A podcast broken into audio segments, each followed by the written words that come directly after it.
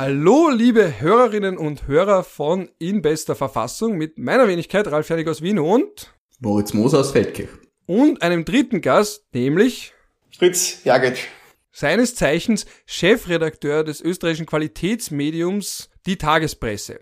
Und wir wollen heute ein bisschen sprechen über Humor, Grenzen von Humor, äh, wann wird Humor ernst, wie ernst ist die Lage, äh, wann kann man eigentlich gar nicht mehr lachen oder kann man immer lachen äh, bisschen über Social Media, den Zustand der Republik und was uns sonst noch so alles einfällt. Ich würde dann auch gleich gerne oder ich möchte gerne, man soll ja nicht immer diesen Konjunktiv am Anfang machen. Ich glaube, der Bastian Sick hat das bei der Dativ ist dem Genitiv sein Tod geschrieben. Man soll aufhören mit diesem Ich würde gerne, wenn man es eigentlich eh macht und nicht nur. Das ist aber auch ein Deutscher, die kennen den Konjunktiv nicht.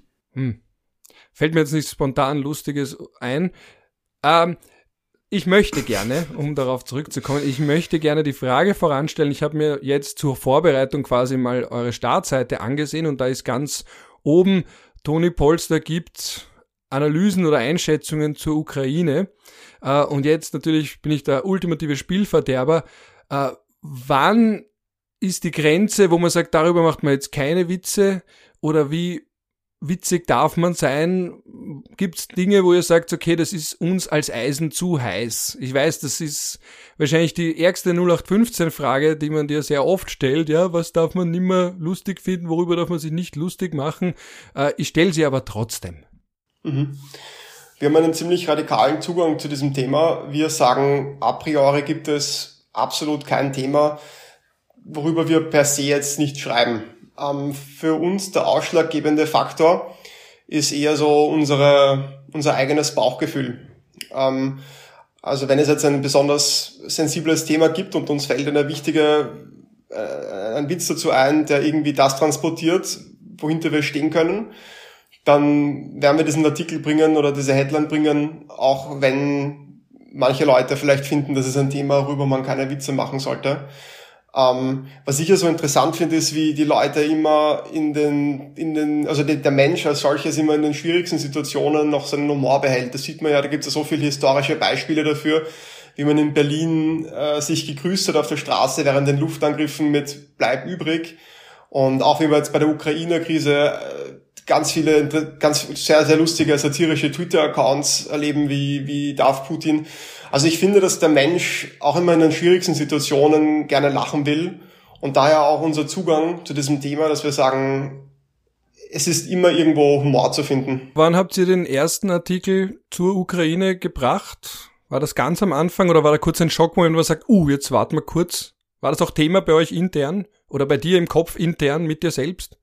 Ähm, wir haben tatsächlich wenige Stunden nach Beginn der Invasion einfach schon in der Früh dann was dazu geschrieben, äh, weil das ist so unser Reflex, also wir schreiben immer sofort über alles. Wir haben auch zum Beispiel am Morgen nach dem Terroranschlag in Wien dann am nächsten Tag was geschrieben. Unser Zugang ist, dass ähm, wir, wie gesagt,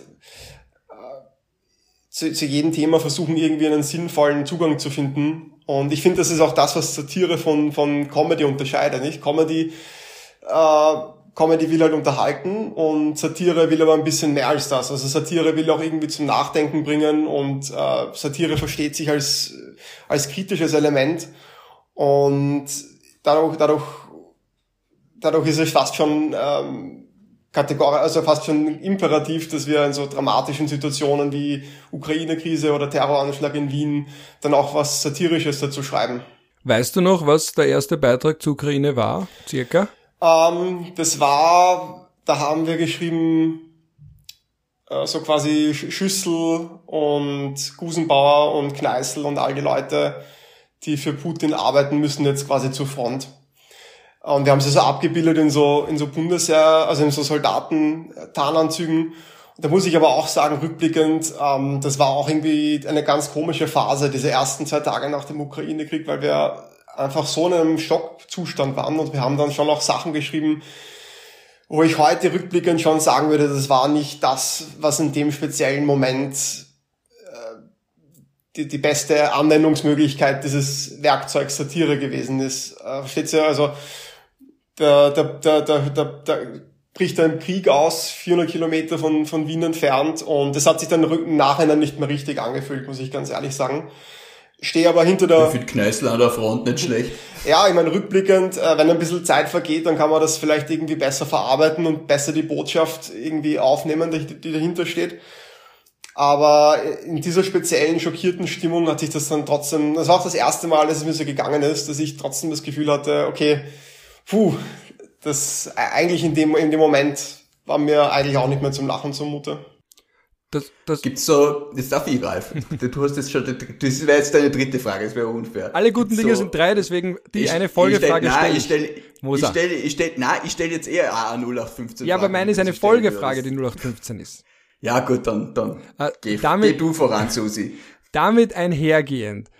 Äh, wie viel Vorkenntnisse muss man dann aber eigentlich haben, um eure Artikel auch zu verstehen? Weil da muss man ja zum Beispiel wissen, dass die von dir genannten Personen eine vor allem wirtschaftliche, aber auch politische nahe Beziehung zu Russland haben. Also ich habe zum Beispiel gesehen, dass Schüssel noch als Wirtschaftsminister ganz früh nach dem Ende vom Kalten Krieg unterzeichnet hat, das bilaterale Wirtschaft, also Investitionsschutzabkommen mit der Sowjetunion damals noch. Und dann später mal, ah, surprise, surprise, dann auch im Vorstand eben, oder nicht im, äh, im Aufsichtsrat von Luke Oil ist. Das heißt, man muss auch wissen, bei Frau Kneißl, gut, da weiß man da ist es so offensichtlich, dass es eindeutig ist. Der Tanz mit Wladimir Putin ist ja allen bekannt. Äh, und auch bei Herrn Gusenbauer muss man wissen, dass es zumindest Connections nach Osten gibt. Das heißt, äh, wie viel kann man voraussetzen? Weil man, das Letzte, was man möchte, ist ja einen Witz erklären, weil dann war er nicht gut oder dann war das nicht zugeschnitten genug aufs Publikum. Also äh, muss man quasi eine Grundausbildung mitbringen oder wie weit geht man runter und sagt, okay, man muss so breitenwirksam sein, dass auch wenn man kaum politische Vorkenntnisse hat, man zumindest ein paar Schmähs in einem Artikel versteht geht. Ich kann mir gut vorstellen, dass äh, gar nicht so wenige Leute wirklich nicht jeden Witz verstehen, den wir bringen, weil wir einfach auch so breit sind. Also wir bringen vielleicht einmal was, wo wir uns über, wo wir Schüssel kritisieren für seine Look Oil, für seinen Look Oil Job. Wir bringen vielleicht einmal was, wo man den neuesten TikTok-Trend kennen muss, um das zu verstehen. Also ich glaube prinzipiell ähm, kann man gar nicht alles wissen, worüber wir schreiben. Ähm, aber man sollte natürlich schon wissen, ähm, oder sagen wir so, wenn man jetzt nicht einmal weiß, wer Bundeskanzler ist oder so, ähm, dann, dann würde ich diese Personen auf den Ö3-Wecker verweisen, weil dann, also das, dann, das sind so gewisse elementare Dinge, muss man schon wissen, glaube ich, um, um uh, zumindest einen, einen Bruchteil der Artikel zu verstehen. Das auf jeden Fall. Ähm, es ist einfach vielleicht so eine, so eine allgemeine Kenntnis über gegenwärtige Ereignisse. Das, das, das ist vielleicht das, was man schon irgendwie bräuchte, um das meiste zu verstehen. Also es gibt ja so vielschichtige Witze da, wo man halt vielleicht die erste Hälfte versteht und die zweite nicht. Und äh, ein bisschen lebt das ja auch davon, dass sich, der, dass sich derjenige, der es versteht, dann besonders äh, klug vorkommt ja. auch. Oder? Aber das ist ja ich, einer, der, einer der besten Fernsehwitze, den ich jemals gehört habe, hat er quasi auf, auf mein, mein intellektuelles Selbstbedürfnis abgezielt. Das war von äh, Switch Reloaded, wo sie ähm, irgendwie so Fernsehnachrichten äh, äh, gemacht haben und dann so, ja, eine äh, Familie ist beim Tapezieren äh, ihrer Wohnung gestorben, weil sie mit den Händen an der Wand festgeklebt sind und so. Die Staatsanwaltschaft ermittelt wegen erhöhter Viskosität. Da muss man schon mal wissen, was Viskosität ist. Der war schon mal nicht schlecht. Was und ist dann Viskosität? sagt der Moderator so, das ist, das ist die Substanz von, von, von Flüssigkeiten. Viskose. Ja, je, je viskoser etwas ist, desto mehr klebt's. Und dann sagt der Moderator dann so abschließend, ja, meine Damen und Herren, der Tod ist ein Kleister aus Deutschland. Und das ist halt schon, wenn man, das, wenn man weiß, dass es ein Gedicht von Paul Celan ist, der Tod ist ein Meister aus Deutschland, dann findet man das natürlich unglaublich hilarious. Ansonsten ist es halt ein guter Reim, aber ich, ich sage mal, wie, wie eben vorher, ähm, man fühlt sich dann halt schon sehr toll, wenn man es verstanden hat. Also, also so, so, so, so äh, viel Vorwissen setzen wir bei der Tagespresse nicht voraus. Aber natürlich, manchmal macht es einfach Spaß, so einen Witz einzubauen. Also, also ich zum Beispiel, manchmal baue ich einfach gerne einen Witz ein aus der Pate, weil ich weiß, dass alle Leute, die der Pate kennen, einfach den Witz geil finden werden. Also wir haben schon auch so, ähm, manchmal gehen wir so bewusst in die Nische und wissen dann auch, dass 80% das nicht checken werden. Aber die, die es checken werden, die, die finden es dann halt einfach sehr lustig. Also Humorverständnis als Distinktionsgewinn auch irgendwo. Ich bin so klug, ich habe diesen Witz sogar verstanden oder ich bin so klug, ich habe so einen distinguierten Witz gemacht. Aber es ist ein bisschen, habt ihr da dieses Simpsons-Prinzip dann auch? Also ich glaube, das Simpsons-Prinzip, Moser und ich sind ja große Fans, äh, machen ja auch gerne mal eine lame Simpsons-Referenz. ist ja, glaube ich, das, man hat was ganz Plumpes, das gefällt den Kindern, und dann hat man ganz, ganz versteckte, nuancierte Witze, wo dann auch die Erwachsenen was finden, wenn man eben eine Filmreferenz hat oder ein Zitat und dergleichen. Ist das auch so ein bisschen euer Ansatz, dass man sagt, okay, vielleicht ein bisschen was für jeder Mann, jeder Frau und dann etwas für die absoluten Nerds, dass die auch so ein kleines Jam finden und sagen, boah, das ist ja ein Zitat aus dem 18. Jahrhundert oder wo auch immer? Also wir sind in unserem Schreibprozess eigentlich sehr unmethodisch. Wir haben keine Zielgruppe, wir, wir richten unsere Nachrichten nicht aus an verschiedene Gruppierungen sondern wir setzen uns wirklich hin und versuchen einen möglichst lustigen Text zu schreiben. Das ist eigentlich das, was wir machen. Wir, wir wollen eine, eine, Geschichte, eine nette Geschichte und wir äh, wollen viele gute Witze, aber dass wir jetzt irgendwie versuchen, in die Breite zu gehen, ich finde, das ist für Satire immer ein bisschen gefährlich. Weil dann, dann riskierst du, dass du einfach irgendwie nicht den bestmöglichen Witz bringst, und äh, weil du einfach versuchst, alle möglichen Gruppierungen zufriedenzustellen. Also wir schreiben, wir, wir schreiben einfach drauf los und die, die geilsten Witze kommen in den Artikel und die schlechten Witze streichen wir. Das ist, glaube ich, unser Schreibprozess. Ähm, hast du das Gefühl, dass so klassische Medien und Satire irgendwie funktionieren oder nicht? Denk dran, ähm, wir haben damals dann bei NZZAT einmal gesagt, wir müssen jetzt Satire machen, was natürlich überhaupt in die Hose gegangen ist, weil das einfach niemand von dem Medium erwartet, erhofft oder sonst irgendwas hat. Ähm, und äh, ich habe dann auch einen Satiretext geschrieben, der nie erschienen ist, weil, weil man gesagt hat, das können wir nicht machen, da hängen sie uns auf. Weil ich, wir haben irgendwie alle Parteien im Wielwahlkampf irgendwie genommen und dann äh, bei einem war die Neos wollen die Donauinsel privatisieren, dann haben die Leute geglaubt, das stimmt wirklich. Und dann ist das überall umgegangen und die Beate Meinl-Reising hat sich verrechtfertigen müssen, dass sie für die Donauinsel nicht privatisieren. Ich meine, im Text ist drinnen gestanden, das Schlimmste an der Donau ist, dass man sie von Döbling aus sehen kann. Aber ähm, und einer war dann über die SPÖ, wo ich dann halt geschrieben habe, ähm, was war, als, sie inserieren jetzt noch mehr in Gratiszeitungen, damit sich die Obdachlosen damit ihre äh, äh, Schlafsäcke ausstopfen können, weil das wärmt ja auch von ihnen und dann inserieren sie gegen Armut, weil das hilft ihnen. Und dann habe ich gesagt, nein, das können wir nicht machen.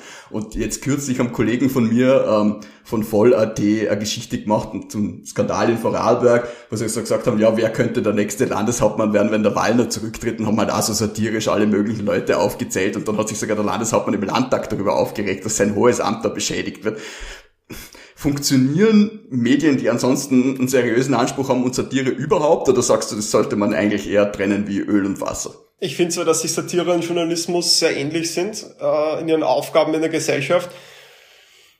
Ich finde aber, dass sie überhaupt nicht nebeneinander existieren könnten. Also, also es wäre, glaube ich, sehr bizarr, wenn ich jetzt zum Beispiel die Kronenzeitung aufschlag und auf Seite drei ist irgendein satirischer Text, der nicht stimmt, sondern der so mit dem Mittel der Übertreibung arbeitet. Das, das, das wäre für mich total schwer zu, unterscheid, zu unterscheiden. Ähm, ähm, ich finde es witz, äh, witzig ist ja, dass auf Seite 3 eigentlich eine nackte Frau ist und das passt für die, für, weil ich für, als Kroneleser viel weniger überrascht, aber so ein satirischer Text, das, ähm, das wird einfach nicht passen und umgekehrt dasselbe. Also wenn wir jetzt irgendwas bringen, was äh, einfach stimmt, ich meine, das, das haben wir einmal gemacht als Witz, ähm, bei der Eva Klawischnik damals. Und damit ist der Witz auch erzählt. Du machst das einmal, ähm, wir können jetzt nicht einmal die Woche eine wahre Geschichte bringen. Das wäre halt dann irgendwann als Witz, hätte sich's erzählt und es hätte dann auch keinen, also die Leute lesen uns nicht, weil sie äh, wissen wollen, was, was wirklich passiert ist, sondern sie wollten, Leute lesen uns, weil sie eher so einfach einen, einen neuen, eine neue Perspektive auf irgendein Thema suchen und weil sie lachen wollen vielleicht. Also ähm, das, das, das, es ist, es ist, es, unsere Arbeit ist zwar verwandt, aber, aber es kann trotzdem nicht im selben Raum irgendwie. Also so wie, also ein Chirurg hat auch eine, arbeitet auch in einer anderen Praxis, vielleicht als ein, als ein Psychiater. Die haben halt, haben beide ähnliche Aufgaben, aber, aber ihre Werkzeuge sind einfach sehr unterschiedlich und es würde nicht funktionieren, wenn sie im selben Raum arbeiten. Jetzt kommen wir zur 0815-Frage, die ich vorher stellen wollte. Ähm, ist Österreich manchmal zu satirisch, um äh, äh, persifliert zu werden. Und ich denke so, die 50.000 Euro Ohrringe von der Ex-Außenministerin oder solche Dinge. Oder jetzt gerade heute hat mir, ich kann es euch ja vorlesen, das ist Gute, posten kann man sehr schwer, weil da habe ich ein Problem mit dem Urheberrecht, aber es hat mir jemand ein wunderbares Foto geschickt mit dem Herrn Kessler, ich weiß nicht, ob ihr den kennt, das ist der, äh, der in Vorarlberg mit beim Wirtschaftsbund dieses Problem mit den Inseraten verursacht hat, neben äh, Harald Mara und hat beide sehr fröhlich man sieht's da, äh, ich, ich, ihr habt das Privileg, es sehen zu können und drunter äh, dann ein Kommentar von Harald Mara mit Jürgen Kessler Nummer eins im Ländle, the best man for the job, let's keep on pushing. Das natürlich retrospektiv dann relativ witzig ist, wenn niemand mehr was mit ihm zu tun haben will, weil man ihm jetzt halt alles übel der Welt umhängt und der dafür verantwortlich ist.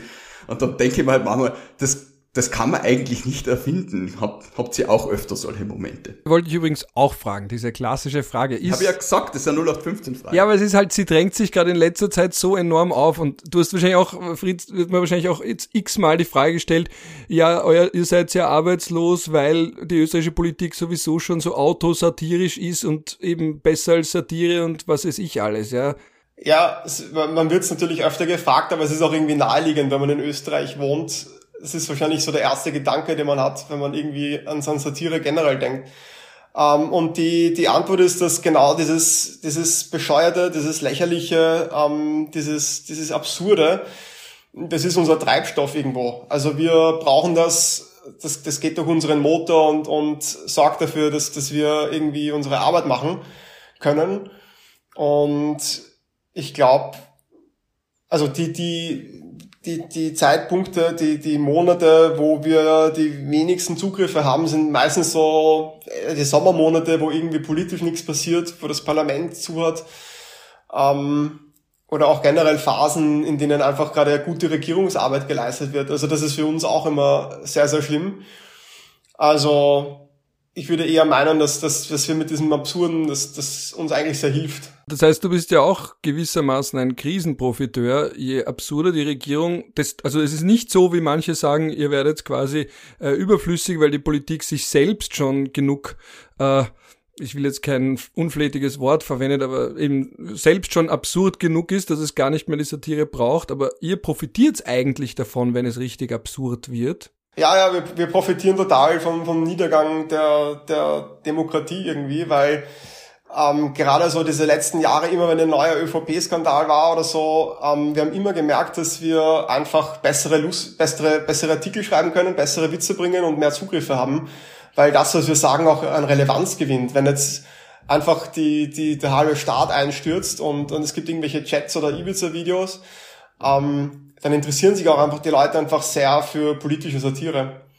Ich glaube, das, das ist auch ein Phänomen, das, das haben alle Medien zum Beispiel auch während Corona erlebt, im ersten Corona-Lockdown.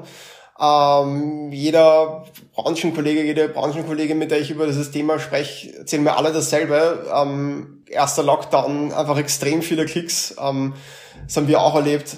Also so diese, diese Krisen und diese oder diese Trouble, das Absurde, Skandale, ähm, einfach Emotion, das ist das, was, was Journalismus und Satire einfach relevanter macht.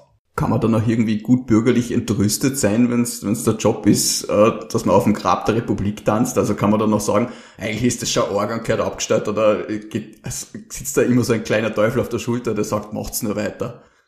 Na, also ich, ich lasse jetzt nicht die Sektkorken knallen. Ähm,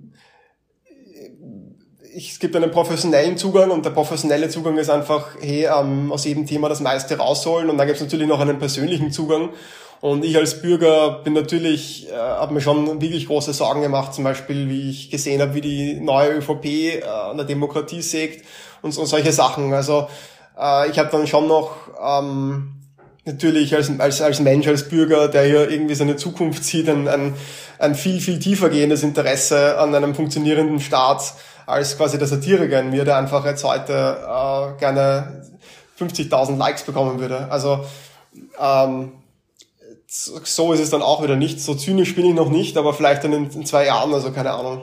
Die Idee, dich anzuschreiben und zu fragen, ob du mal bei uns vorbeischaust, hatte ich, wie ich dein Interview im Standard anlässlich von deinem Buch gelesen habe und gemerkt habe, Moment einmal, man erwartet ja quasi, jetzt wird es ein total lustiges Interview und wahrscheinlich, ich weiß nicht, ob dir das auch manchmal passiert, wenn du bei einer Party oder sonst wo bist, dass die Leute sagen, hey, sei mal lustig, erzähl einen Witz oder... Es passiert mir nie im Privatleben, sondern eigentlich immer nur bei Interviews oder solchen Geschichten. Also das merke ich schon so, speziell so Radiointerviews oder, oder so, ähm, dass ich dann merke, so, jetzt, jetzt werde ich unter Druck gesetzt, dass ich irgendwie eine Wuchtel raushau. Ich bin da aber immer ganz transparent. Ich, ich, ich sage denen immer sofort, dass ich einfach auf, ich bin kein Kabarettist, also ich bin jetzt kein Schmähführer und ich bin jetzt nicht bei der Party stehe ich nicht im Mittelpunkt und, und erzähle irgendeine geile Geschichte, sondern ich bin eher so, der Satiriker ist eher jemand, der beobachtet, der sich seine Gedanken macht und, und dann halt runterschreibt. Also ähm, ich bin dann immer ganz offen und sage einfach, dass ich überhaupt nicht die Fähigkeit habe,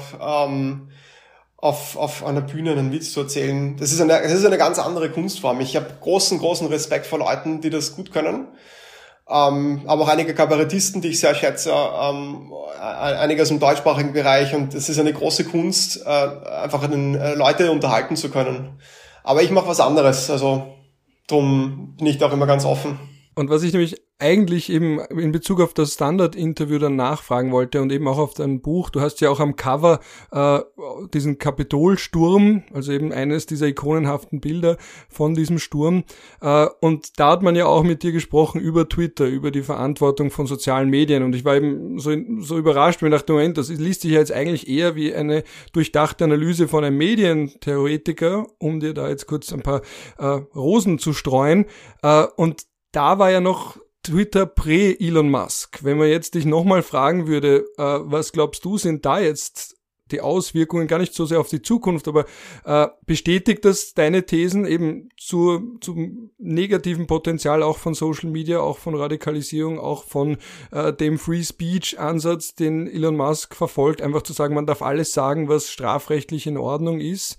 Äh, oder ändert das eigentlich nichts an deiner Grundanalyse eben, dass du darauf hinweist, äh, auch warnst, aber gleichzeitig, ähm, ja, du ja auch quasi, ich meine, auf Twitter bist du, glaube ich, nicht sehr aktiv, aber jetzt zumindest trotzdem irgendwo von äh, Meinungsfreiheit ja auch profitierst, beziehungsweise dich ja auch oft darauf berufen musst, von Berufswegen allein schon, zu sagen, Moment, ihr könnt noch so angefressen sein, ihr könnt mich da jetzt nicht wegen Ehrenbeleidigung oder sonst was klagen, weil ich habe ja doch einen gewissen Schutz, künstlerische Freiheit, Meinungsfreiheit und so weiter. Mhm.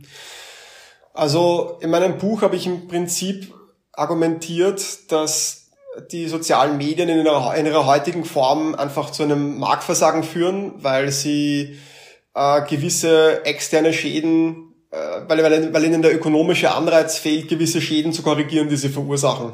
Also speziell äh, Fake News und, äh, und die Verbreitung von, von polarisierenden und angstmachenden Inhalten. Also das sind für mich Faktor, äh, Dinge, die durch Social Media begünstigt werden und Social Media Firmen, denen fehlt einfach der ökonomische Anreiz, dass sie jetzt zum Beispiel genug äh, Content-Moderatoren einsetzen, die äh, Fake News rausfiltern und so weiter und so fort. Ähm, und im Kontext äh, von dieser Elon Musk Story jetzt, äh, ich meine, prinzipiell finde ich, hat es Vorteile und Nachteile, wenn wir Medien privat halten. Und für mich überwiegen die Vorteile, weil, ähm, weil einfach private Unternehmen sehr, sehr innovativ sind und, und wir das, glaube ich, jetzt gerade gut brauchen können in, in Zeiten wie diesen, wo sich der technologische Fortschritt so schnell bewegt. Aber ich glaube auch, dass äh, wir Social Media sehr stark regulieren müssen, äh, weil sie einfach gewisse Dinge nicht lösen wollen, die sie verursachen. Und eines davon ist einfach, dass wir mit Algorithmen besser umgehen müssen. Also ich finde es echt schlimm, dass Algorithmen heute so, so designt sind, dass sie einfach Fake News bevorzugen. Ich finde schlimm, dass Algorithmen so designt sind, dass sie extrem polarisierende Inhalte rausfiltern und, und verbreiten. Ähm, das sind so für mich die Probleme. Und, und wer jetzt ein Medium besitzt, ähm, finde ich, in einer idealen Welt hat das nicht so viel Einfluss auf die Ausrichtung des Mediums. Ähm, Elon Musk konkret, ich meine, ich kenne den Typen nicht. Ich würde ihn einschätzen als einen totalen Narzissten, der halt einfach irgendwie immer das macht, was ihn in die Medien bringt, in die Schlagzeilen bringt. Ähm, ich finde seine Aussagen zu, ähm, Press, zu, zu, zu, zu Redefreiheit ähm, sehr naiv. Also ich finde sie wirklich sehr naiv. Ich finde, sowas kann nur jemand sagen, der aus einem Land kommt, der noch nicht erlebt hat oder noch nicht so arg erlebt hat, vielleicht wohin das führt ähm, wenn, wenn, wenn man wirklich alles verbreiten darf, äh, bis hin zur Holocaust-Leugnung oder solchen Dingen. Ähm, ob das jetzt Twitter kaputt macht, glaube ich jetzt nicht, weil äh, es muss ja trotzdem noch irgendwie äh, als Produkt weiterhin funktionieren. Es muss weiterhin in, in den Apple Stores und, und so weiter drin sein können. Das heißt, es wird jetzt auch nicht irgendwie für Nazi-Propaganda geöffnet werden können oder solche Dinge. Das ist so mein Take irgendwie zu, dem, zu der ganzen Geschichte. Hast du jetzt während der Corona-Pandemie, von der wir jetzt alle nicht wissen, ob es jetzt vorbei ist oder nicht, oder man tut halt wieder mal so, wir sind in der Phase der Selbstverleugnung vielleicht oder der Hoffnung, je nachdem, wie man es nimmt. Hast du da irgendwie so auch eine Veränderung eurer Perzeption festgestellt, dass das äh, man, es hat ja gerade am Anfang, wo diese Satireportale aufgekommen sind, immer wieder so äh, die Phase gegeben, wo die Leute ja wirklich dann geglaubt haben, was ihr schreibt, das wäre Corona auch gegeben. Weil bei uns ist es ja quasi umgekehrt, uns glaubt ja niemand gar nichts mehr, sondern wäre ja abwechselnd von den Pharmakonzernen, von den politischen Parteien oder von sonst irgendwem bezahlt, oder von den, von den, von den Juden oder den Nazis oder beiden. Wie geht's euch da mit dieser ganz komischen Nachrichtenlage, in der jetzt plötzlich Fake News äh, eine größere Rolle spielt, als man es halt vorher zumindest gefühlt hat? Ja, ich finde das irgendwie eine ganz witzige Zeit. Ähm weil ich finde, was, was gerade irgendwie, oder worunter die Medienbranche am meisten leidet, ist, dass sie irgendwie einen totalen Machtverlust durch das Internet erlebt haben. Das Internet mit seiner Demokratisierung des Internets, Demokratisierung klingt so toll und in der Praxis heißt es das einfach, dass nicht mehr Medien entscheiden, äh, wie die Welt um uns herum ausschaut, sondern jetzt entscheiden es halt, äh, im Endeffekt kann ja jeder ein Medium gründen und, und jeder kann sein eigenes Weltbild verkaufen und dementsprechend diese, diese, diese Einordnung, diese, diese Macht zur Einordnung hat sich jetzt schon so verstreut und das führt dann einfach dazu, dass es schon Gruppierungen gibt, die, die ähm, sich selber irgendwie ermächtigen über ihre eigenen Kanäle und dann halt äh, diesen Machtkampf mitmischen. Und ich finde, dass die, die Querdenkerbewegung und ihre, ihre, ihre Opposition zu, zu was sie Mainstream-Medien bezeichnen, was ich ja auch schon so einen idiotischen Begriff finde, ich finde, dass die Querdenkerbewegung und ihre, ihre Antipathie gegenüber Journalismus einfach ein, ein Symptom von dieser Demokratisierung des Internets ist. Äh, wir merken natürlich, dass äh, es mehr Anfeindungen gibt. Das lesen wir. Ähm, es ist jetzt nicht viel mehr geworden. Es ist jetzt nicht extrem. Es ist jetzt nicht so, dass ich äh, zehn Morddrohungen am Tag bekomme.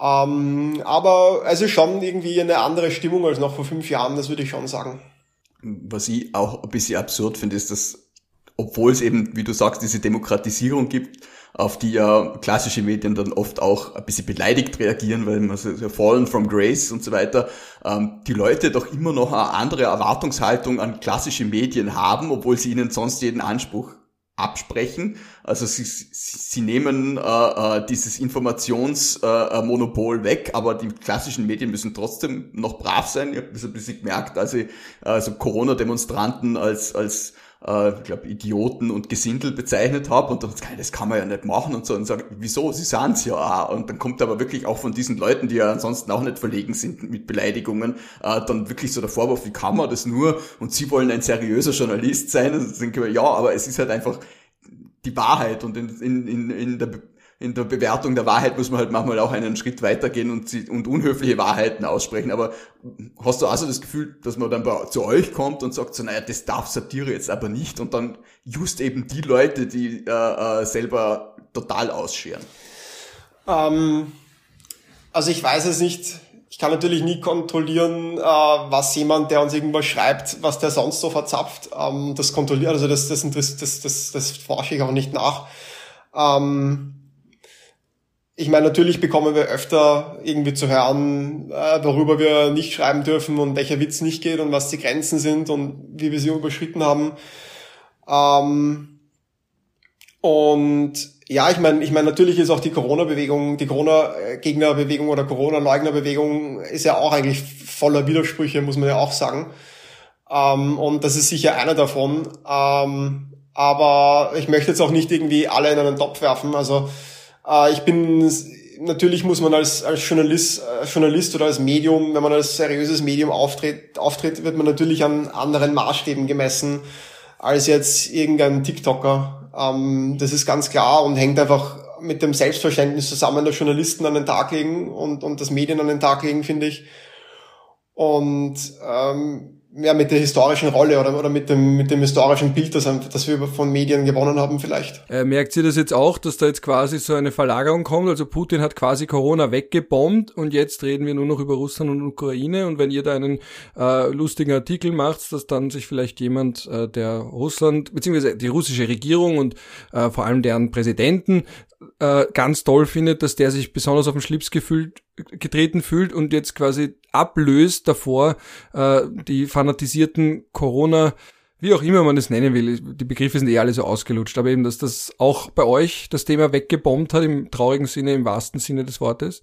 Das Thema Corona ist seit dem Corona, äh, seit dem Ukraine-Krieg auf jeden Fall aus der Berichterstattung bei uns verschwunden, ähm, weil wir einfach uns, uns und wir haben einfach über Corona jeden Witz gemacht. Ähm, und Ukraine ist gerade viel relevanter. Was jetzt so die Anfeindungen betrifft, muss ich sagen, wir bekommen jetzt eigentlich, wir haben bis jetzt noch nichts bekommen von jemandem, den ich als, als Putin-Versteher bezeichnen würde, dass diese Gruppierung uns irgendwie beschimpft oder so. Mein Eindruck ist, dass die ziemlich leise sind seit dem 24. Februar. Also ich, ich, ich lese zum Beispiel immer extrem gern Online-Diskussionen in, in den verschiedensten Online-Foren weil mich total fasziniert dieser ungeschönte Blick in die Volksseele. Und ich habe halt schon auch immer gemerkt, dass einfach die, die, die, die russischen Propagandapositionen im Standardforum sehr viel Widerhall finden. Aber jetzt seit dem 24. Februar haben diese ganzen russischen Propagandanarrative, die sie versucht haben in Europa zu etablieren, finde ich, so viel Kraft verloren. Und das merkt man halt einfach daran, dass die Ukraine, also die russischen Positionen, äh, Propagandapositionen bei uns kaum noch vorkommen eigentlich im Diskurs. Einfach weil die, finde ich, so viel Glaubwürdigkeit verloren haben. Und ähm, das ist zumindest für mich auch die Erklärung, warum wir jetzt nichts zu tun haben mit einer mit, ein, äh, mit, mit sogenannten Putin-Verstehern. Also das, das, die, die spüre ich eigentlich nicht im, im, bei uns im Postfach oder auch in Online-Diskurs. Wenn jetzt zum Beispiel der russische Außenminister sagt, dass der ukrainische Präsident, der ja Jude ist, dennoch ein Nazi ist und dass Hitler auch jüdisches Blut hatte. Äh, das ist ja jetzt etwas, was einerseits absurd ist, andererseits auch ganz tief verwurzelter Antisemitismus, der bis hingeht zu den Protokollen der Weisen von Zion und allen möglichen ganz absurden Theorien. Jetzt würde ich mir denken, aber ich bin ein allgemein, der Moser sagt eh in jeder Folge, ich bin natürlich ein sehr, sehr vorsichtiger Mensch, äh, übervorsichtig. Aber das ist jetzt sowas, das kann man, das ist ja eigentlich auch eine Steilvorlage, aber andererseits ist das halt sehr heikel, gerade das Thema Antisemitismus ist ja enorm heikel. Äh, das ist ja eines der Tabus, die wir vor allem im deutschen Sprachraum haben. Äh, überlegt man dann, ob man sagt, okay, mach mal was dazu zu solchen Stellungnahmen oder sagt man da im Zweifel, na, das ist die Mischung aus äh, Russland, Antisemitismus, die ist uns ein bisschen zu arg? Prinzipiell haben wir Antisemitismus äh, immer bei anderen kritisiert. Also zum Beispiel äh, kritisieren wir immer den FPÖ-Antisemitismus, haben da viele Artikel dazu geschrieben. Also das Thema eignet sich prinzipiell schon für Satire. Mein Problem als Satiriker mit dem Ukraine-Krieg ist aber generell schon seit Anbeginn, dass die meisten Nachrichten, die ich über diese, die ich, die ich vom Ukraine-Krieg lese, die finde ich halt einfach, die lesen bei mir, die lösen bei mir so richtig so ein grindiges, schieres Gefühl aus. Also äh, wenn ich zum Beispiel äh, diese antisemitische Propaganda höre, die, die das russische Außenministerium, das muss man sich mal vorstellen, äh, heute allein heute gebracht hat und wenn man wenn man so die von den Kriegsverbrechen liest und so weiter, ähm, das ist einfach, ich finde das einfach so abstoßend und widerlich, was was was die Russen dort veranstalten und das ist dann auch für mich schwierig. Ähm, dann äh, irgendwie einen locker flockigen Witz darüber zu machen. Also wenn dann vielleicht einen ernsten Witz oder einen ernsten Artikel, aber ähm, wir haben einfach bei vielen Dingen, wir versuchen dann eher so zu verarschen, so die Unfähigkeit der russischen Armee. Also zum Beispiel, wir haben, wir haben dann schon einen Artikel darüber gebracht, wie, wie, wie die Moskwa, äh, also die, das, das, das, das fette Schiff, das Flaggschiff der Russen versenkt wurde, weil es einfach irgendwie auch einfach eine Ironie der Geschichte ist, dass die Russen ihr, ihr Flaggschiff in den Krieg verlieren. Aber meistens ist es einfach, das meiste, was ich empfinde, ist wirklich einfach so abgrundtiefer, einfach so ein Entsetzen. Das ist vielleicht das richtige Wort dafür. Und ähm, man kann dann, wie gesagt, einfach nicht so locker. Es ist schwierig, dann drüber zu schreiben, auf jeden Fall. Die Metaebene geht ja zumindest vielleicht noch eben, dass man, also was ich mir dann gedacht habe, ist zum Beispiel, äh, dass zum Beispiel anscheinend für die SPD so wirkt manchmal der größte Feind der ukrainische Botschafter ist und man sich an dem abarbeitet, anstatt an der eigenen Russlandpolitik vielleicht sich neu abzuarbeiten oder zu überlegen, was da war, äh, oder eben auf aller Metaebene, also eben über äh, Kriegsverbrechen, auch äh, das Gefühl, das du beschreibst, klingt sehr vertraut. Also das ist für mich auch, wenn man das liest, äh, ich unterrichte ausgerechnet dieses Semester auch einen Kurs zum humanitären Völkerrecht äh, und es ist einfach bizarr, wenn man über etwas unterrichtet, das ein so schweres Fach ist im doppelten Sinne äh, und dann quasi bespricht ein Video oder eine Nachricht, die ein paar Tage oder vielleicht ein paar Stunden alt ist.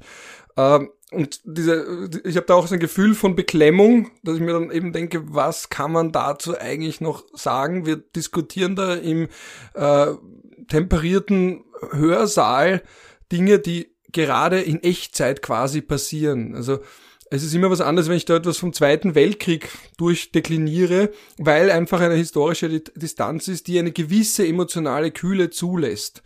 Auch nicht zu viel natürlich, aber es ist einfach ein Unterschied, ob da Jahrzehnte dazwischen liegen oder ob es quasi in Real-Time passiert. Äh, und wir dann darüber reden, darf man einen Zivilisten angreifen, der einen Molotow-Cocktail wirft? Äh, was ist eine Levée en masse? Äh, wann darf man Kollateralschäden in Kauf nehmen, weil das militärische Ziel so wichtig ist und so weiter und so fort. Also das ist das quasi, das wäre ja dann eine Grenze eigentlich, wenn ich dich richtig verstanden habe, dass man wirklich sagt, okay, darüber braucht man jetzt nicht in irgendeiner Form satirisch äh, tätig werden, aber man kann über einzelne Aussagen oder eben über militärische Nachrichten, die aber jetzt nicht mit Kriegsverbrechen zu tun haben, eben äh, alte, altes Kriegsgerät, wo ein Batschen ist, weil das lange nicht bewegt wurde und dann bleiben die da stecken oder eben das Versenken von einem Schiff, das ausgerechnet Moskwa heißt, äh, habe ich die richtig verstanden? Also man kann auf dieser Metaebene, wenn es um die Diskussionen geht, das geht leicht, aber sobald ja. es wirklich um Leid geht, da ist dann eine Grenze, weil es einfach nicht nur geschmacklos wäre, sondern auch einfach mit sich selbst emotional sich gar nicht ausgeht. Also man hat dann scheint, das, was du vorhin gesagt hast, das ist das Bauch, ist das das Bauchgefühl. Genau, genau. Also, also der ausschlaggebende Parameter wäre da in, wäre eben bei diesem Thema, beim Thema Ukraine-Krieg halt immer das Bauchgefühl und das Gewissen. Also wir überlegen uns ja was hinter den Texten und wir wollen halt dann nicht irgendwie jetzt uns über Kriegsopfer lustig machen oder so, sondern wir wollen dann schon auch irgendwie den, den, den richtigen treffen. Uh, und das ist so die Überlegung. Wir haben zum Beispiel jetzt sehr aufgeschrieben über diesen offenen Brief der 28 Intellektuellen in, in Deutschland und dass man da halt irgendwie in diese Debatte einsteigt und, und dann halt auch Stellung bezieht. Das ist ja auch wichtig bei uns. Ähm, wir, wir beziehen ja immer klar Stellung. Wir sind jetzt nicht wie ein Journalist, der nüchtern berichten kann, was passiert ist, ähm, sondern wir sagen halt wirklich in unseren Witzen, das ist gut und, und das andere ist schlecht. Also wir haben da noch dieses wertende Element immer mit drin. Ich habe eine Frage an den Moritz jetzt auch. Und also an, an euch beide. Äh, wisst ihr, wie hat Satire eigentlich im Ersten, Zweiten Weltkrieg funktioniert? Also äh, hat man sich da auch getraut, zum Beispiel die eigene Armee äh, ins Lächerliche zu ziehen? Äh, hat man den Kaiser während dem Krieg ins Lächerliche gezogen? Hat man sich da das getraut? Wisst ihr das? Eigentlich nicht wirklich. Also es hat äh, in der Monarchie eine sehr äh, verbreitete Armeesatire gegeben bis zum Krieg. Also es gibt ja diese äh, Satire-Magazine, die man auch sehr schön nachschauen kann im Anno, äh, dem äh, Zeitungsarchiv der österreichischen Nationalbibliothek, gratis online verfügbar. Da gibt es zum Beispiel Die Bombe, die war dann eher so ein Salonmagazin, leicht satirisch oder Kikeriki, äh, teilweise sehr äh, scharfer Satire und dann immer weiter ins Antisemitische abdriftend. Ähm, und mit dem Krieg hat das dann relativ stark aufgehört. Ich finde, das, äh, das ist aber nicht nur der, der Erste Weltkrieg so eine, ein Einzelereignis, sondern das sieht man bei diesen Zeitschriften, zieht sich über mehrere Kriege hinweg. Dieses Kikeriki zum Beispiel hat es ja wirklich sehr lange gegeben, äh, bis äh, äh, zum Anschluss. Und glaube ich, will mir jetzt nicht festlegen, aber in der Ersten Republik auf jeden Fall noch. Die haben, waren zum Beispiel äh, sehr deutschnational, Schönerianer und da sehr und eben auch immer sehr antisemitisch. Und dann ist äh, der Krieg äh, von von 1866 gekommen und äh, na 1861, 1866 oder naja, na 66 war der Krieg, oder? Ja gut. Na welcher der, jetzt? Der, Deutschland, Österreich? Der, der, der, der deutsche Krieg, der sogenannte, der preußische 1866, Königgrätz. Ja, 66. Gerade jetzt Karlove heute. Oh, das, das könnte, müsste man eigentlich fast schneiden, aber ich, ich, ich stehe zu meinem Fehler. Ähm, jedenfalls kommt da dieser Krieg und man merkt, wie halt die Satire dann plötzlich antipreußisch wird. Obwohl die vorher sehr pro Preußen waren und diesen, diesen Reichsgedanken auch hochgehalten haben. Und plötzlich ist dieser äh, äh, Wilhelm I. von Preußen nicht mehr der hochgehaltene Friedensherrscher, sondern der stürzt von seinem Thron und das, man merkt, wie das, wie das rübergeht. Diese Kriegssatire, die irgendwie alle aufs Korn nimmt, die findet man eigentlich nur in den neutralen Staaten. In der Schweiz zum Beispiel der Nebelspalter, gibt's glaube ich auch ein Online-Archiv, haben auch sehr gute Karikaturen, äh, sowohl äh, zum ersten als auch zum zweiten ähm, Weltkrieg und ähm, ich habe einmal an, an äh, Geschichte-Schulbuch auch mitgearbeitet und das sind eigentlich die einzigen Karikaturen. Ich habe immer sehr gern Karikaturen verwendet, weil die auch eigentlich immer so das ein Gesamtproblem sehr konzise darstellen können. Und da gibt es zum Beispiel Kaiser Franz Josef, der umringt ist von lauter Frauen, die miteinander streiten. Das ist natürlich einerseits sehr zeitmäßig äh, äh, sexistisch, äh, stellt auch die Völkerschaften dar und daneben gehen Italien und das Deutsche Reich spazieren, quasi die, die die Herrscher alleine, weil die haben ihre Ruhe, die müssen sich nicht mit diesen ganzen Vielvölkerproblemen herumschlagen. Und das bringt es aber in einem Bild recht gut auf den Punkt, was das Problem war. Und das kann man die Schüler auch gut analysieren lassen. Und in Kriegszeiten ist es halt dann sehr schwer, da muss man dann auch immer aufpassen, was mutet man ihnen zu, dass sie nicht auf Propag der Propaganda aufsitzen, aber da gibt's dann äh, eben in diesen äh, Schweizer Magazinen eigentlich recht gute Sachen, wo man dann auch sieht, wie, wie, wie da ein differenzierterer äh, satirischer Blick genommen wird. Okay, interessant gibt es, ich, ich, also ich, ich, ich bin nicht so, ich kenne mich natürlich nicht so gut mit aus mit diesem Thema, ähm, aber ich finde es auch jetzt so spannend zu sehen, ähm, wie eben dann in Kriegszeiten noch weiterhin ähm, Humor irgendwie beliebt bleibt. Also, also es gibt da zum Beispiel diesen Satire-Account von Sputnik, der heißt Not Sputnik und äh,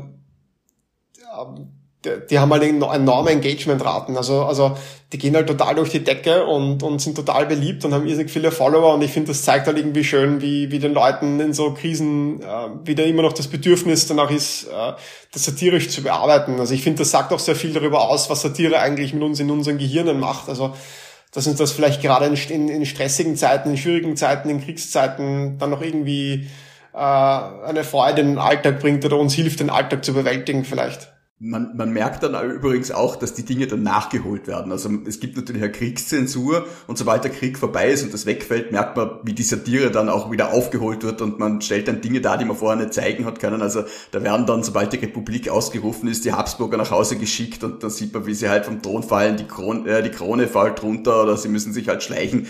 Da gibt's dann äh, eben sehr viel... Äh, man merkt, da ist eine Energie da, die halt vorher unterdrückt worden ist. In den, in den österreichischen Zeitungen war es ja dann auch so, dass äh, gerade die sozialistischen Zeitungen, teilweise auch die Satire-Zeitungen, dass die dann im Ersten Weltkrieg dann äh, die Stellen weiß gelassen haben, wo die Zensur zugeschlagen hat. Also sie haben sie dann nicht mit was anderem gefüllt, sondern sie haben sie einfach nicht gefüllt, damit der Leser auch sieht, da ist Zensur. Das ist ja auch irgendwie eine Art von Satire ja. fast. Ja, das mit dem Nachholen kann ich künstlerisch gut nachfühlen, weil, weil ein, ein gutes Setup kannst du nicht liegen lassen. Also wenn ein gutes Thema daherkommt, da, da muss einfach was dazu gemacht werden. Denen ging es sicher damals so wie, so wie uns, wenn, wenn irgendwas passiert. Habt ihr eigentlich, das wollte ich schon äh, länger fragen, habt ihr irgendwie so ähm, personelle und institutionelle Dauerbrenner, also so Sachen, wo man weiß, wenn ich den aushaut, dann der geht immer. So Harald Mara kriegt irgendeinen Posten oder so irgendwas. Das hatten wir stark bei, den, bei der Regierung Kurz noch. Also über Kurz hat eigentlich fast jeder Artikel funktioniert. Äh, dasselbe mit Blümel, äh, spätestens seit dieser äh, Laptop im Kinderwagen Geschichte. Ich glaube, allein dieser Laptop im Kinderwagen, über den haben wir sicher 15 Artikel gebracht. Ähm, und wir haben ja auch den Zugang so, ja, solange wir die Witze selber lustig finden, bringen wir sie auch weiterhin. Also wir haben halt wirklich ein halbes Jahr lang fast nur gelebt von seinem Kinderwagen. Ähm, also wir haben natürlich schon so, so Themen, die wir öfter bringen, weil sie einfach besonders viel hergeben. Äh, jetzt hat sich das alles geändert. Also jetzt haben wir natürlich seit einigen Monaten fast durchwegs neue Persönlichkeiten in der Regierung, zumindest auf der ÖVP-Seite. Und ja, da, dadurch, dadurch ähm, müssen sich die, die Running Gags noch irgendwie bilden, denke ich. Darauf wie, ist eigentlich, wie ist eigentlich, Entschuldigung, wenn ich nochmal unterbreche, wie ist eigentlich diese Doktoratsgeschichte mit der Aussprache gegangen? War das auch so was, wo wirklich gut gelaufen ist oder war da die Realität schon so satirisch, dass die Leute kein weiteres Bedürfnis hatten? Ähm, na, also das, das war schon ein gutes Thema für uns. Ähm, wir, wir bauen auch heute noch manchmal in einem Textbaum irgendwie die Seepocken ein oder so. Also die Leute erinnern sich auch daran. Ähm, du baust das irgendwo ein und dann, und dann schreiben die Leute, hahaha, Seepocken. Ähm, also das geht dann schon auch über ins kollektive Gedächtnis, so, so richtig absurde Geschichten. Ja, das geht uns da in Vorarlberg auch so. Es ist immer, also Vorarlberg ist ja wirklich ein Dorf und jeder ist mit jedem verwandt, kennt einander. Es ist teilweise wirklich arg. Und dann immer, wenn irgendein Moment ist, wo man halt auf sowas draufkommt, wie das ist die Cousine von dem und dem, ah ja, dann sage ich, ja, the world in Vorarlberg is too small. Also solche eigentlich ursprünglich äh, satirisch aufgearbeiteten Politiker-Statements, äh, die verfleischen sich dann auch irgendwann. Wie ist es denn eigentlich? Also ich meine, kann der Gorbach überhaupt noch irgendwo hin? Der kann ja nicht einmal mehr ins, äh, zu den Bregenzer Festspielen gehen und da sind tausend Leute anreden. World is too small, oder? Ah, ich habe ihn schon länger nicht gesehen, aber er hat mir kürzlich geschrieben, ich muss ihm noch antworten. Er hat mir zu 50 Jahre neue gratuliert, dass wir gerade feiern. Also er, er ist schon noch da, ja. Aber ich weiß nicht, äh, ich bin nicht so ein, ich bin nicht so ein Society-Tiger, ich gehe nicht so zu, zu vielen Eröffnungen und so Sachen.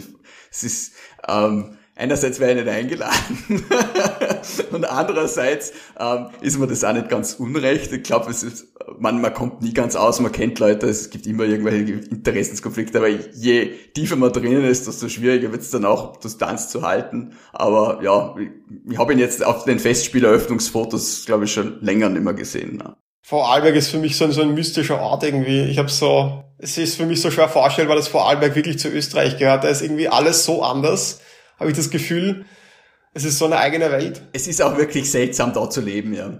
Es ist ja auch, wir haben ja alle gedacht, Vorarlberg ist der sauberste Teil Österreichs. Wir haben alle gehofft, das ist quasi das, wenn jetzt ähm, so wie ein Potemkinsches Dorf oder äh, wenn man Kriegsgefangene zeigen will, also wenn jemand vom Mars nach Österreich kommt und man möchte sich von der besten Seite zeigen, dann geht man mit den Leuten nach Vorarlberg. Und jetzt enttäuscht Vorarlberg auch. Ich habe einen sehr lieben Onkel gehabt, der in Wien bei der Kriminalpolizei war und wirklich alles gesehen hat und der hat immer gesagt, ganz Österreich ist korrupt, nur Vorarlberg nicht. Und Gott sei Dank lebt er nicht mehr, Gott hab ihn selig, weil das hätte er, glaube ich, nicht verwunden, was da jetzt alles rauskommt. Ich sag, Vorarlberg ist schon nicht so korrupt wie Ostösterreich. Das ist dann vielleicht wieder so die Eigenbrille, aber ich glaube ich glaub's ehrlich, weil die Leute kennen einander einfach sehr und noch mehr als jetzt, Wien ist ja auch ein Dorf, aber es ist halt mhm. da noch einmal Ärger. Oder da sind, das, die sind halt wirklich hardcore miteinander verwandt alle. Ich meine, der, der Gesundheitsminister ist mit der SPÖ-Chefin verheiratet. Ich meine, das, das wusste ich gar nicht näher geht's ja fast. Ja, näher geht's ja fast immer. Oder der Harald Walser, der für die Grünen im Nationalrat gesessen ist, ist der Schwager von Karl-Heinz Kopf. Und das sind halt einfach, sie sind alle verwandt und auch über Parteigrenzen hinweg. Und da muss man halt irgendeine Form von Professionalität entwickeln, weil man ja mit allen verwandt ist, ist man ja wieder mit niemandem verwandt bis zu einem gewissen Grad.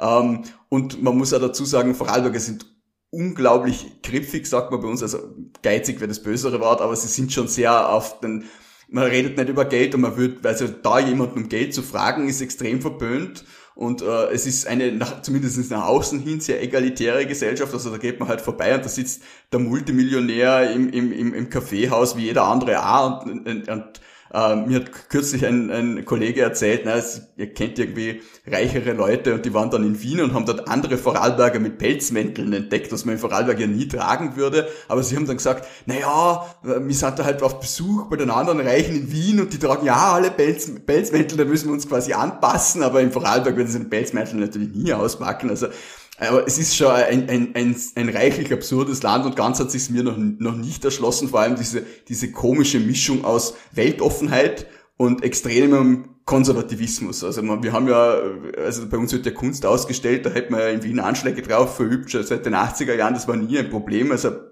so ein, ein, ein Antimodernismus, den gibt's da eigentlich nicht. Ähm, aber gleichzeitig ist schon also so eine gewisse Grundkatholizität ist schon vorhanden bei den Leuten. Ja. Moser, bevor wir eine eigene Vorarlberg-Folge draus machen. Wäre auch wertvoll. Und unseren Stargast Zweck entfremden, äh, möchte ich nochmal kurz zu dem zurück, was du gesagt hast über Sebastian Kurz.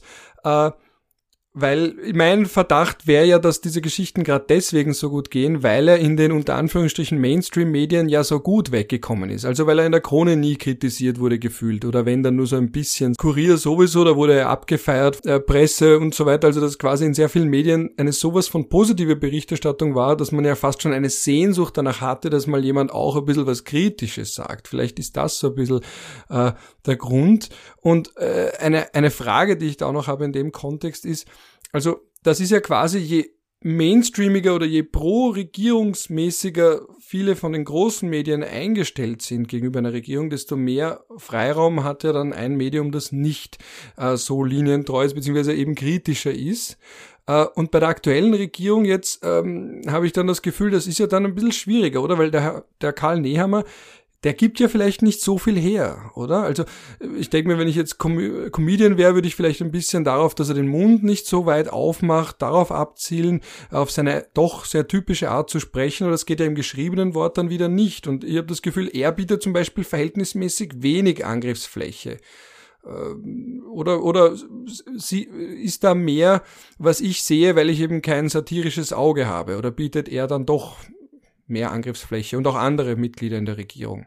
Prinzipiell bin ich der Meinung, dass Leute immer noch ein Profil, immer immer ein Profil gewinnen müssen, wenn sie an die Macht kommen. Also sie werden immer zu einem anderen Menschen. Man lernt immer neue Seiten, neue Schwächen, neue Stärken an ihnen kennen, wenn sie wirklich ganz oben landen. Und das dauert auch immer, bis das kultiviert ist. Ähm, und ich denke aber, dass bei Nehammer schon auch jetzt schon sehr viel da ist. Also ich denke so an seine, an seine militaristische Stimme und Sprechart und sein riesiges Gebiss. Ähm, und das sind schon so Dinge, ähm, wo wir viel, viel Material haben, um, um daraus Witze zu machen. Ich, ich glaube auch, dass er sich sehr gut für Karikaturen eignet.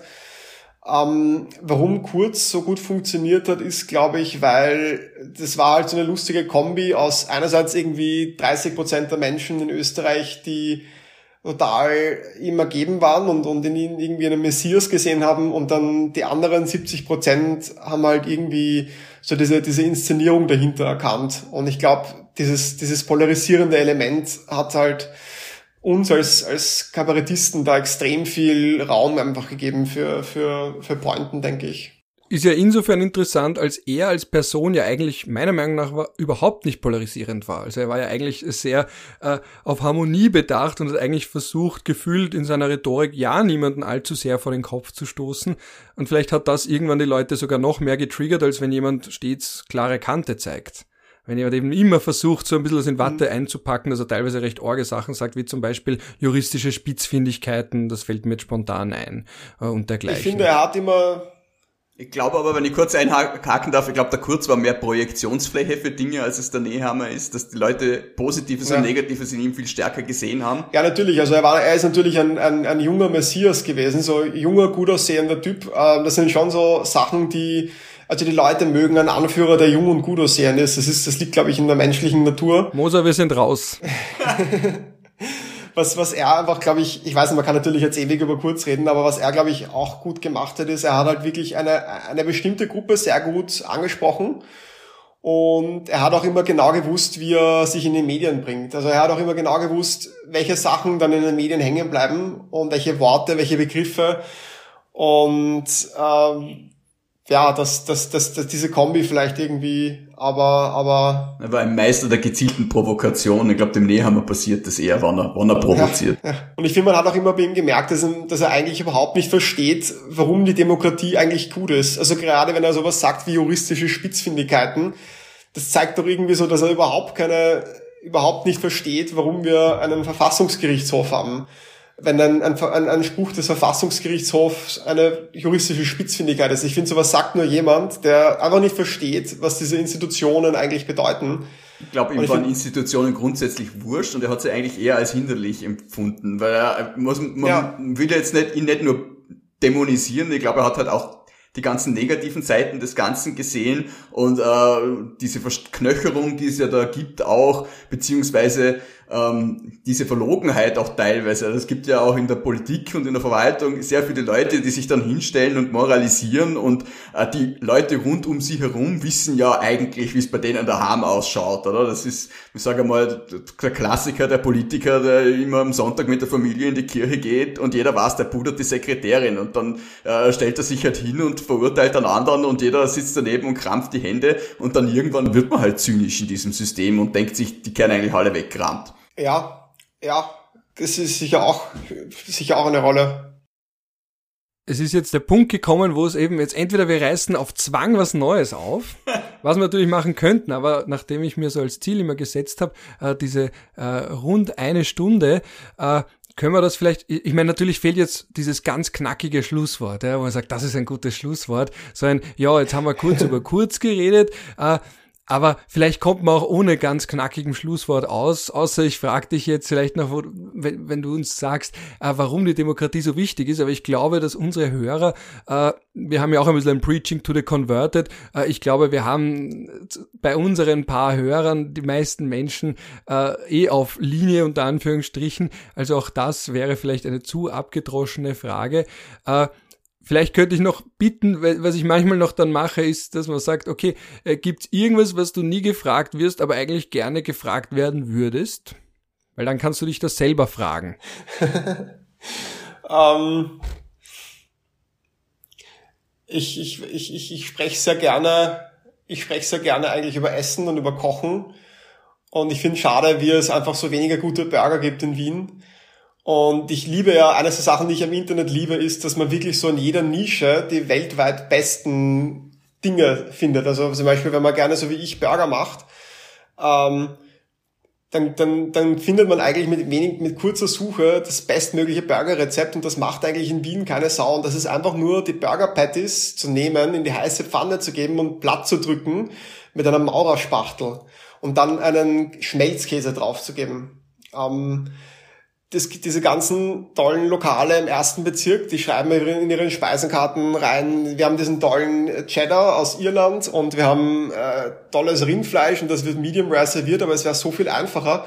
Man muss einfach nur diesen ganzen kalifornischen Foodbloggern in, in, äh, folgen und der hat, also es gibt Dutzende Folgen über, über so Smashburger ähm, und irgendwie werde ich das nie gefragt, obwohl ich, obwohl mir so viel zu diesem Thema am Herzen liegt. Und obwohl es so naheliegend ist, also wen nach Burgern fragen, wenn nicht den Chefredakteur der Tagespresse? Wo gibt's ja, den genau. besten Burger in Wien? Äh, meiner Meinung nach Gratis-Werbung, ja? XO Grill.